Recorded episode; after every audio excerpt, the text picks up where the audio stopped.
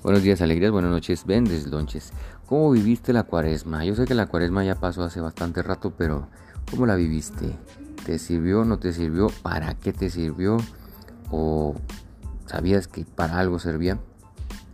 Pues bueno, eh, tu servidor fue una charla con el obispo que dio este, pues al público en general y me pareció maravillosa, ¿no? Fantástica. Aprendí varias cosas, hice algunos apuntes y aquí te los comparto. Fue el día 21 de marzo del presente año, el 2022. E iniciaba con esto, Jesús nos invita a caminar con Él. Juntos hemos entrado en el desierto cuaresmal, impulsados por el Espíritu Santo. Aquí hago un paréntesis. ¿Qué hiciste en la cuaresma? ¿Qué comiste? ¿Chacales, lentejas, torrejas de camarón? ¿O viste algo más? ¿O vimos algo más allá de la, del cambio de dieta en la cuaresma? Cerramos paréntesis. Y bueno, ¿En qué consiste eh, este acompañamiento eh, que nos pide Jesús? Pues consiste en el compromiso que inicia con la ceniza, con ese signo, ¿no? Que es la ceniza, la crucecita que nos pintan en la frente. Es el signo de un compromiso. ¿Cuál es el objetivo de la cuaresma? Tengo yo aquí mis apuntes. Pues llegar a la Pascua, a celebrarla con Jesucristo. Para celebrar cuál Pascua, ya no la Pascua de los judíos, nuestros hermanos, nuestros hermanos mayores en la fe, sino la Pascua de Jesús, su Pascua, su paso, que es llegar en nosotros, es llegar del pecado a la gracia. Que nuestra mirada esté en la Pascua de Cristo siempre. Pienso yo que esa es una de las recomendaciones que nos hizo nuestro obispo, don Jesús José Herrera Quiñones. Creo que ya por fin me aprendí su nombre completo. Bueno, volvemos. ¿Qué es la conversión? ¿Cuál es el sentido de la conversión? Nuestra primer Pascua fue el bautismo. Cuando a ti te bautizaron y que llegó tu padrino y que se puso bien, jarra y que hubo frijoles charros con chicharrón, poquito caldito de las latas de chile curtido y bueno, pues todos esos menesteres menesterosos tan sabrosos. Pues ese fue el bautismo, ¿no? Y tú ni cuenta porque tendrías, no sé, un año, dos años, tres años, qué sé yo. Pero lo importante es que te bautizaron y esa fue tu primer Pascua. ¿A qué voy con esto?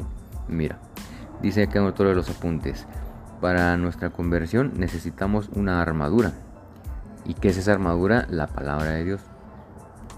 Ya tenemos nuestra primer paso, nuestro primer paso, digamos nuestro primer paso de la nada a la algo, de la nada a la vida, que fue el bautismo. Y es importantísimo porque es el que nos ha quitado el pecado de origen, el pecado de nuestros primeros padres. este, dice menciona acá el señor obispo eh, la parábola del hijo pródigo. en la parábola se mencionan diversos elementos como obreros de mi padre, como comida en abundancia y ternura. Qué interesante, ¿no? Resaltar estos elementos en la parábola del hijo pródigo. ¿Por qué el hijo pródigo se va de la casa? Pues él pensó que el mundo le iba a ofrecer más que la casa del padre. Yo te pregunto a ti, en tu vida, en tu vida, ¿hay conversión o hay retroceso? En tu vida, ¿tú crees que en tu vida, haciendo cambios viscerales, animales, egoístas, vas a estar mejor que en la casa del Padre? Es decir, que en un comportamiento que has llevado mm, moral, ético, con valores dentro de lo posible. Yo tengo otra pregunta para ti, ¿qué es la conversión? Lo que yo tengo notado aquí es redescubrir mi llamado a la santidad. ¿Pero qué rayos es la santidad? Pregúntome yo. Y bueno, todo parece indicar, las malas lenguas parecen decir, comentar e expresar que santidad es querer responder a Dios, hacer que lo que yo quiero coincida con el querer de Dios. Nunca lo había visto yo de esa forma. Qué padre, ¿no? Que santidad es querer responder al llamado de Dios. Pero qué rayos viene siendo el llamado de Dios? ¿Cuál de todos los llamados es el llamado de Dios? Bueno, pues hacer lo que tú quieres, si coincide con lo que Dios quiere, ahí estás atendiendo, ahí estamos atendiendo el llamado de Dios. O bien, lo que quiere Dios coincide con lo que tú quieres, pues vamos por buen camino. Que lo que tú quieras sea lo que quiera Dios. Creo que ese es el buen camino, ese es el indicador por excelencia de la verdadera felicidad. Y no una felicidad este, utópica o, hippie, ¿no? O de anestesia o, de momentos que pueda dar alguna droga, ¿no? Como el éxtasis o los diferentes eh, efectos eh, psicodélicos de, la droga, en fin. Eso yo creo que no es felicidad, es otra cosa. ¿Qué es la felicidad entonces? Bueno, continuamos con esta pequeña nota que dice, el camino de la santidad cura, dura toda la vida, dura, no cura.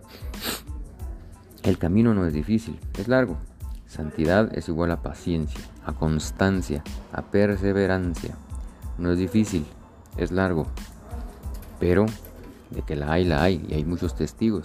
Para prueba, los santos, los mártires, que no fue gente perfecta, que fue gente que tenía su mal genio, sus defectos de carácter como tú y como yo.